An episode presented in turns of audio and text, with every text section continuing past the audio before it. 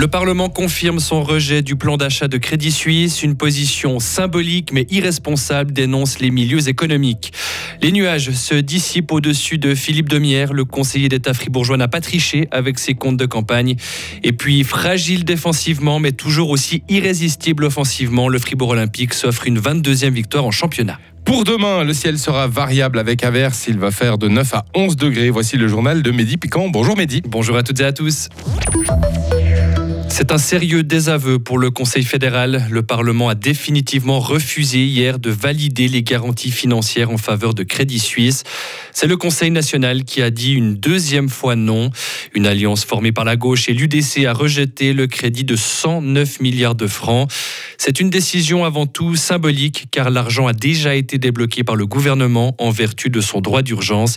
Le conseiller national PLR neuchâtelois Damien Cotier regrette cette décision du Parlement. Il n'y a pas d'effet juridique euh, immédiat. Le crédit a été validé par la délégation des finances, il est à disposition.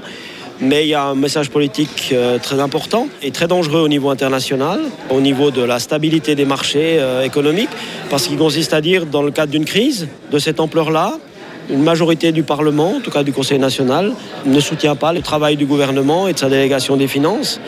Qu'est-ce qui se passe lors de la prochaine crise? Est-ce que le Conseil fédéral a encore la capacité d'agir? Est-ce que la délégation des finances a la capacité de prendre de telles décisions? Ça crée beaucoup d'incertitudes. Et dans une période de crise, il ne faut surtout pas d'incertitude.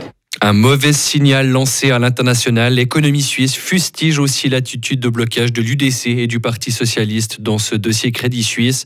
Au lieu de prendre ses responsabilités et de ramener le calme pour le pays, les citoyens et l'économie, le Parlement a augmenté l'incertitude pour la place économique suisse. Les mots employés dans un communiqué par la fêtière des entreprises helvétiques. Dans l'actualité régionale, Philippe Demière a été blanchi par le ministère public fribourgeois. Le conseiller d'État UDC n'a pas enfreint les règles en matière de transparence du financement des partis politiques. C'est la conclusion rendue hier par le procureur général.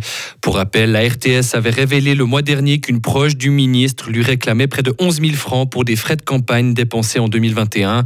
Un montant qui n'apparaissait nulle part dans ses comptes de campagne. Mais pour le procureur général Fabien Gasser, il ne s'agissait pas d'un don. C'est un montant dont il n'avait pas pu s'acquitter à l'époque parce qu'il n'avait pas la facture, euh, mais c'est un montant qu'il n'a jamais contesté devoir. Ce, ce que je veux dire, c'est que il y figure maintenant, ça a été rectifié, mais c'était surtout un, un, financement propre et pas un don. Ça aurait posé problème s'il avait caché l'identité d'un donateur. Et pour rappel, à la fin du mois dernier, une séance de conciliation a donné lieu à un accord confidentiel entre Philippe Demière et la femme qui lui réclamait ses 11 000 francs. En France maintenant, c'est la fin d'un décompte macabre. Près de quatre jours après l'effondrement d'un immeuble à Marseille, les corps des deux derniers disparus ont été retrouvés. Les huit victimes sont désormais identifiées, a annoncé hier soir le parquet de Marseille. La piste de l'explosion due au gaz est actuellement privilégiée par les enquêteurs. Nouvelle démonstration de force de la part de la Corée du Nord. Pyongyang a tiré ce matin un nouveau missile balistique en direction de la mer du Japon. Les habitants de l'île d'Hokkaido, vers laquelle se dirigeait le missile, ont dû être évacués en urgence. La Corée du Nord a multiplié les essais d'armes ces derniers mois en réponse à des manœuvres militaires menées par les États-Unis et la Corée du Sud dans cette région. Du sport maintenant en football. Le Real Madrid se rapproche des demi-finales de la Ligue des Champions.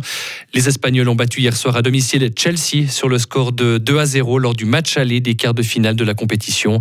Et dans l'autre match de la soirée, 100% italien, le Milan AC a gagné 1 à 0 à domicile contre Naples. Enfin, en basketball, le Fribourg Olympique a signé hier soir une onzième victoire consécutive en championnat. Oui, les hommes de Petar Alexic ont battu à domicile Nyon 99 à 88.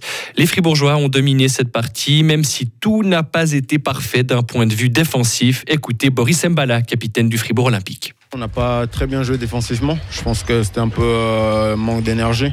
Là, on enchaîne des matchs donc, euh, ouais, c'est normal qu'il y ait des matchs comme ça où on a un peu une baisse d'énergie. Mais après, comme j'ai dit, on est, on est content de la victoire. Il faut prendre la victoire, il ne faut pas être trop gourmand. Euh, on a ce qu'on voulait, il faut continuer. Et la suite, justement, ce sera samedi avec un déplacement à Montaix pour le Fribourg Olympique. Retrouvez toute l'info sur frappe et frappe.ch.